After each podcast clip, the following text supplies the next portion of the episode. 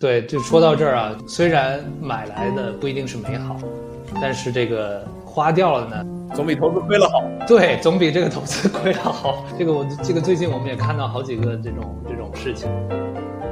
最近有那么两三件事儿，一个是那个中融信托的暴雷，这个其实应该是可能国内反正前几的一个信托吧，然后那个他自己形成了资金池，然后做了很多各种各样投了各种各样的项目，然后现在正式呃宣布应该是不能兑付了。那第二件事其实是呃其实已经是几年之前的一个案子了，是一个叫罗晋的那个呃上市公司呃的的的的一个商人。他其实个人控有三家上市公司，呃，大家一般叫他们成天系。这个是成天系呢，他们他们当年伪造了京东和苏宁的供应链金融的合同，然后让诺亚包成理财产品卖给他们的客户。哦，对，第三件事是那个华润新动力，对，呃，华润新动力他们其实是一个私募 FOF，然后最近也是他们投到了一些挪用客户资金的私募，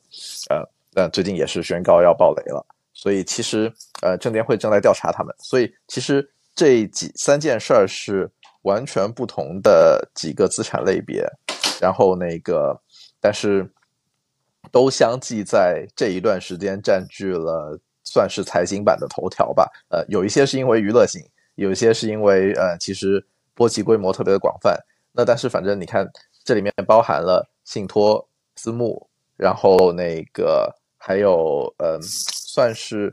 偏供应链金融理财吧。那其实这三样都有，然后包括其实因为我们在座的几位都有一级市场的从业经历，那不能兑付的一级市场的，无论是人民币基金还是美元基金，应该数量是相当庞大的。就在我有限的从业经历里面，应该 DPI 不到一的基金我见到了，我觉得可能百分之七八十可能 DPI 都不到一。所以其实投资这个事儿的风险，从现在来看，在一个经济下行的周期，呃，好像风险是蛮大的。所以我觉得这个是一个。也贴近大家生活，可以去简单那个讨论一下的话题吧。我不知道你们投过些什么样的资产类别，然后大概有些什么样的有趣或者没趣的经历呢？我可能没有什么发言权。这个我自己从小的这个理念还是买一些比较好的资产和比较好的这种公司嘛，对吧？刚才你讲的这三个例子，其实从产品层面，可能对于老百姓来说都是理财产品。我觉得这个现象还挺有意思的，就是真的最主流的老百姓们其实还是比较愿意相信理财的，这一点对我来说是一个挺难理解的一个现象。对这个事儿其实是这样子的，我我自己简单有想过，也和一些业内的人交流过，就是我觉得首先是理财这个事情或和和这个概念本身，是因为很多就是我觉得最初大家呃可能钱都是放在银行的，然后这些每天跟他们。在打交道的客户经理，就是呃普通老百姓认为他们在处理钱上面最能够相信的人，然后他们会把对于这个人的熟悉感，就是放的权重非常大，跳开了投资本身的风险，然后又因为中国的过去二三十年的经济发展非常好，所以长期来讲。大部分的机构，他们宁可在投到一个有风险的产品的时候，他们会以机构的信用去背书去做刚性兑付，呃，以不要去损失他们机构本身的品牌。在特别长期的这这样子的刚性兑付的教育之下，使得民众认为那个渠道本身会远远比他们投的底层资产本身，呃，更加安全或者更加的可以被信任。呃，这是为什么？我觉得其实。很多的人都宁可在渠道里面去投一些他们底层资产不知道是什么的的的的产品，而不去自己去做研究去做投资，不像一个相对来讲专业的投资人。嗯，就是你觉得是长期对于这种渠道，对吧？就尤其很多是谁能想到工工商银行会坑老百姓呢？没有，我我我我我觉得拿那个可能银行来做例子不一定是最好的。我觉得可能最坑的是那批第三方理财。其实哪怕是像诺亚，诺亚其实是他们是有很专业的团队专门去做滴滴的。像我们聊到的那个诚心系的诺亚的那个案子里面，他们实际上本身做了应该是三重的审核。一重我印象当中应该是他们去对比了呃京东的银行账户的名字和呃这个诚心系他们注册的这个呃银行账户的名字。呃，这个里面其实他们好像是一个是什么网银广东，一个是网银北京，就是他们只是在地域上面有一点点小区别，然后注册的名字都是一模一样的。我忘了公司的前缀是什么了。第二是当时诺亚他们是实地派的人去京东去做滴滴的，结果成星系的这帮人很聪明，他们就专门雇了人跑到京东那里去伪装成职员，让他们甚至连会议室都没有定，就和滴滴和和做滴滴的这个人直接在京东办公室大摇大摆的在走廊里面把这个事儿聊完了啊！当然，他们还做了一些操作，是他们很快的贿赂了几百万给这个负责项项目的负责人。然后第三第第第三部分呢，他们呃诺亚做第三重的那个尽调，就是说他们专门寄了一封确认函。给京东的财务，让京东财务书面回复确认存在这笔呃供应链金融的这个贷款。结果呢，诚心系的人就很聪明，他们就跑到了京东的那个快递室，把京东所有的快递全部拦下来，然后翻翻到了就是诺亚寄出去的这封信，嗯，然后敲了个萝卜章回复过去了，嗯，所以其实。一旦面对一个机构主动去造假，哪怕是一个特别专业的机构，我觉得他们也本身比比较无奈。六，你觉得你你买过什么理财吗？我可能因为做投资的时间比较长嘛，以前十年这个十几年，所以肯定就是对于如果作为一个普通老百姓而言，对于识别这个底层资产的这个职业素养还是有的。但是我我对于这个现象是有些有些观察的。我我觉得。肯定是，可能是因为过去三十年中国出现了太多的就一夜暴富的底层资产，呃，而且这个过程并不是只有中国才有。其实你去看美国的，就是在十九世纪的，呃，sorry，二十世纪吧，二十世纪的前面的几十年也是这样一个过程。就是当一个国家快速工业化的过程的时候，会出现非常多的结构性的机会，所以就会出现非常多。啊，资产是从不出名到出名，会给大家带来非常强的财富效应的时候，大家的这个赌博的心态是非常强的。所以，对于一些以就是被看见的资产的这种价值，反而是是天然觉得不信任、不信任的。而对于这些基于熟人关系产生的，然后完全没有听说过的这种资产，反而有一种莫名的这种这种赌徒的心理吧。所以，我觉得这是一个底层的。可能到去看美国的那个过程的话。得割完一茬又一茬茬的韭菜，韭菜都长不出来了之后，这个市场才会恢复一个正常和理性的状态。之前这二十三十年，一方面经济一条线的这个这往上增长，另外一方面这个资产负债表也是单边的这个往上增长，所有的错误好像都可以被掩盖和和原谅吧。多犯几遍错误以后，群众的就有一些集体记忆了。因为很多时候他们做的都是资金池嘛，他去 structure 的这个方法就明显是个庞氏骗局，对吧？我记得当时那个一租宝暴雷的时候还挺好玩的，就是他他其实挪用了很多客户的钱，然后那个他呃去买各种各样的什么奢侈品啊、箱包啊什么之类的，但当时其实就有一个评价特别好玩，他说：“你看他买这些顶级奢侈品都是不亏钱的，如果他去买 A 股。”就跌的渣都没有了。对我们这些专业的投资者，这个规避了这种庞氏的骗局，然后一头扎进了 A 股。对，那个所所以其实很多时候，我觉得这个可能也跟专业不专业也不一定直接有关系。其实真的就是到 underlying 那个你的资产是怎么样。但是从监管的角度而言，你把钱打进了一个不受监管、它可以自自自由去挪用的账户，本身其实是在挑战。你信任的这个人的人性，我觉得中融信托基本上是这样子的一个情况吧。就是它一旦形成自己内部的资金池，我还听过一些别的，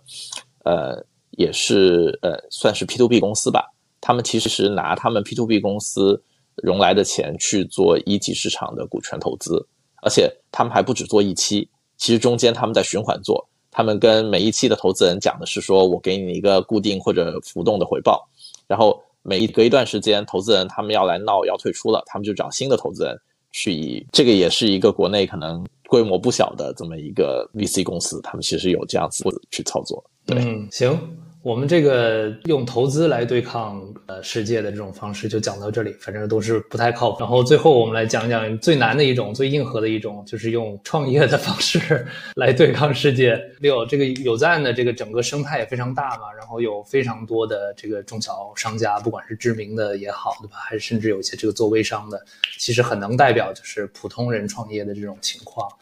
今年你感觉整体的生态、整体的环境是怎么样？啊，今年肯定是不太理想的。就是我们也看到这种用创业来对抗自己人生焦虑的行为在在减少。毕竟这是一个所有的爱好当中最烧钱的爱好。它不止烧钱，它还烧时间，它还烧精力，对吧？对，它可以烧成负资产，对吧？对，所以我这个是非常典型的吧，就是说可能嗯，新的创业的项目和新的这种这种商业的机会吧，包括新的品牌的出现，肯定是就是比前前些年大幅减少的，大家肯定还是会更加的悲观吧，然后更加安分吧，对，能有份工作就不错了，对对对。嗯，但今年的问题还是消费力的问题吗？从你的角度来看，嗯，我觉得肯定抽象来看是信心的问题啊，就是对自己人生信心的问题。对，所以啊，无论是消费力，大家讲说要要极致性价比，要这个理性性价比，或者要要下沉低价消费降级，这是不同人群的说法。还是说，就是大家对于投资自己的未来，我觉得创业是一种，就如果你想小幅投资自己，你就去上个学、读个书；你想大幅投资自己，你就去创业嘛，对吧？我觉得这都是最后表达了某种信心吧，就是对于未来的信心，相信自己是可以，可以明天比今天变得更好的。我觉得这是一个比如底层比较大的问题吧。嗯，那如果碰到这么大这个困难，你跟这些中小商家聊下来。他们自己有什么，呃，这个比较典型或者比较好的这个这个解决办法或者出路？是降低成本吗？还是还是就怎么样了？就转转行了？我我我觉得，呃，怎么说呢？就是从我们做的事情来讲呢，有一点像是说，我我我们在做一个最佳实践的复制，然后不断的能看到好的做法是什么样子的，然后呢去。啊，这个这个传播给大家，然后让大家能够用更正确的方式减少踩坑，然后呢，这个减少无谓的这个投入，然后能回到一个相对比较正确的轨道上面来。这个的确能看到，呃，一个是从大到小，因为我们这里其实大商家也非常多，小商家也有，然后从大到小的复制，还有跨行业的复制，因为不同的行业它这个就在这些事情上面，它的运营的领先性也有很大的差异。但他们之间互相可以借鉴的地方也蛮多的啊，这个行业行业上面有类似于当时那种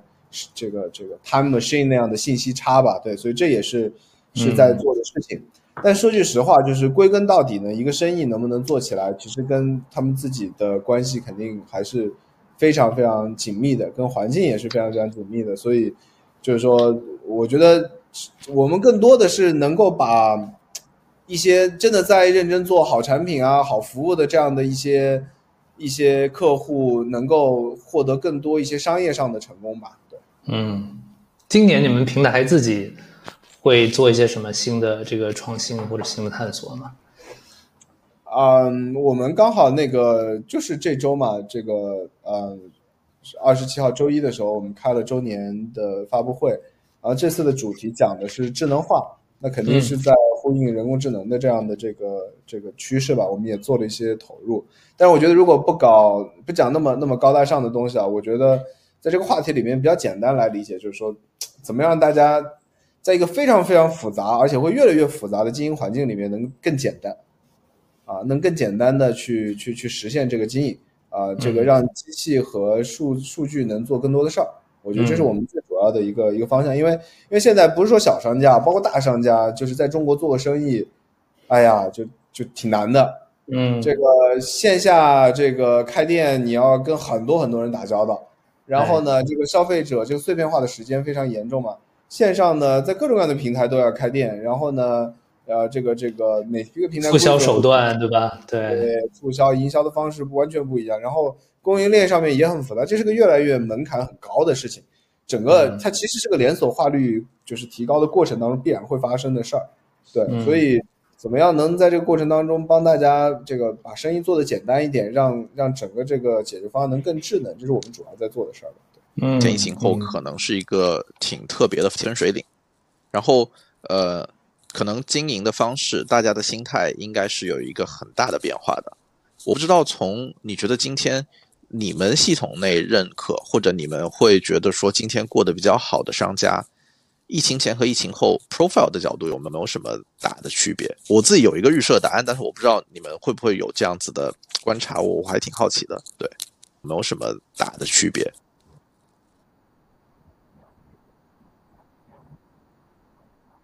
你可以讲大概是什么答案吗？我理解一下是什么 ok 你是在问人的 profile 还是公司人的 profile 和经营的方式吧？就是我我我觉得可能在疫情以前，呃呃呃，跟经济有关，跟杠杆有关，跟整个金融市场也有关系。可能那些比较强的商家是那种特别激进的，然后那个呃，可能愿意上杠杆，然后一旦做对了，呃，加大投入，呃，非常那个尽尽可能的扩规模。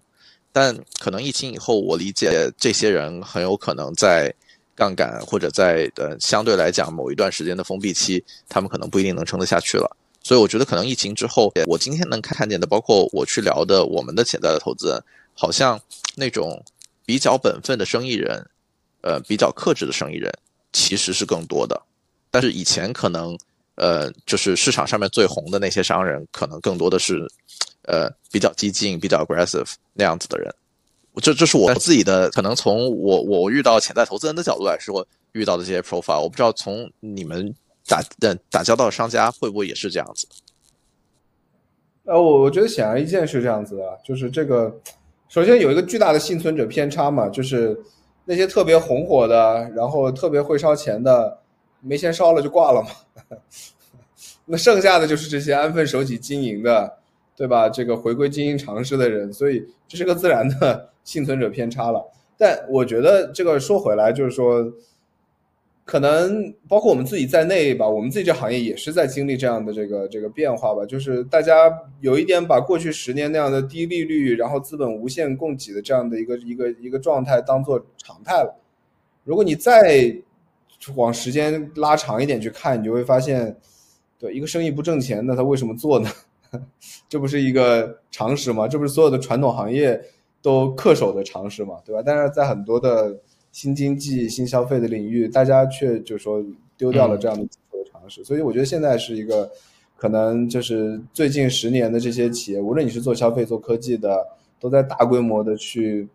就是调整认知、调整组织结构、去供给出清、去去适应这个新的状态的一个过程吧。对，肯定是挺痛苦的，肯定也会有人不太容易在这个状态下能生存下去，但是这是一个必须要经历的变化吧。对，嗯。哎，刚才 Leo 你你也讲到，就是现在大家，包括你们也鼓励大家用这个智能化，让做生意这些事儿变得越来越容易嘛。嗯，就如果说到这个这个之前我们自己也经常聊对吧？就是如果说到用这一代的这个这个大语言模型对吧？就这一代的这个 AI 技术，你从一线有没有观察到有哪些真的比较靠谱、比较有用的应用？嗯，这问题肯定是一个挺难。就是回答的，就是因为大家在情况还在挺大的发生变化。我觉得如果从我们自己这个行当而言，嗯，就是两个两个方面吧，应该还是比较比较有有一些进展的。一个就是拿这个东西来生成图文和视频，然后降低这个内容的制作成本啊，因为无论是电商还是私域，对于内容的消耗都还是蛮大的。以前的这个。找模特拍摄一天啊，这个需要多少钱啊？然后周期很长啊，等等等等。现在可能就是说，这个部分的这个这个成本可以得到很大的这个节约，然后呃制作的周期也可以提高。当然了，它到底是不是在所有的场景都能够去替代呢？大家还在试探的过程当中，这是一个方面吧。啊，另外一个方面就是可能在呃类似于数字人，可能用来做客服，用来做直播。啊，这样的场景也是个效率提升的这个逻辑吧，就是节省人工成本啊。我觉得这两个部分大家应该谈的比较多，也用的比较多。对对，确实这个最先跑通的一些应用场景，好像都跟你们的平台上的这个商家的商业模式有有有最近的这种关系。对，但对于平台本身呢，我不知道你你们自己有没有思考过？以前咱们也经常聊嘛，为什么 SaaS 这个玩意儿在中国其实成立的非常痛苦，对吧？这个原因其实有一部分也是对吧？就中国的这个人力成本也好，或者说大家的这个需求啊，然后平台真正能提供的这个东西，对于中国的这个企业主和商家来说，其实价值没有那么厚吧。那有没有可能，在你们集成了 AI AI 的这种能力以后，使得你们有有更多的东西去去提供给这个家，使得这个生意做起来会更有价值，然后也更容易赚钱？就是你们自己的这个平台的生意。我我我觉得，嗯，这肯定是我们还在探索的过程的。然后我自己也在尝试去去去去找答案啊。对我我我觉得最近的认知总体来说是这么想这个事儿，就是与其想着这个锤子能去锤什么钉子，不如还还是好好钉你的钉子。就是说一千道一万，它是个零售的生意。啊，就是我是说，这个无论是电商还是线下，它都是个零售的生意嘛，所以这个零售的生意，你要么就给消费者更好的体验，你要么就效率提升，啊，其实它就是这么多年，它就是在在这两个事情上去优化和去突破，所以更多的就会去想，就是这个新的技术到底能够在这两个维度上面，就是带来什么不一样的这个体验，嗯，其实说实话，未必一定要用这两个技术，可以用技术这这别的技术也能达到这个效果，所以。就是我们在谈智能化的过程当中，更多是是这么去看的，就是就回到零售本身啊，呃，我觉得这里可能还是会有一些空间的，因为我觉得我看到，就是未来做这个生意的时候，它其实的确竞争的竞争性很强，然后壁垒很高，然后在中国整个成熟化和连锁化率会越来越强。那当然了，如果你去看全球市场，可能就未必了，可能在海外有些地方它就会有一些模式输出的这样的空间在里面，所以这是可能。零售的这个角度，但我自己觉得另外一个更有价值的视角，一定当然是带着这个技术说，我去看能不能改造一些什么样的行业，啊，无论是什么一产业、第二产业啊，不一定完全是服务业吧。我觉得那可能是另外一个不同的角度。好啊，这个就今天聊的挺挺开心，也挺充分。主要后面这两个话题太大了，容易聊干，对不对？对对，聊的特官方感觉。对我感觉我在做管理层访谈。对，聊着聊着感觉氛围不太对了，前面就比较快乐。我也不会说别人。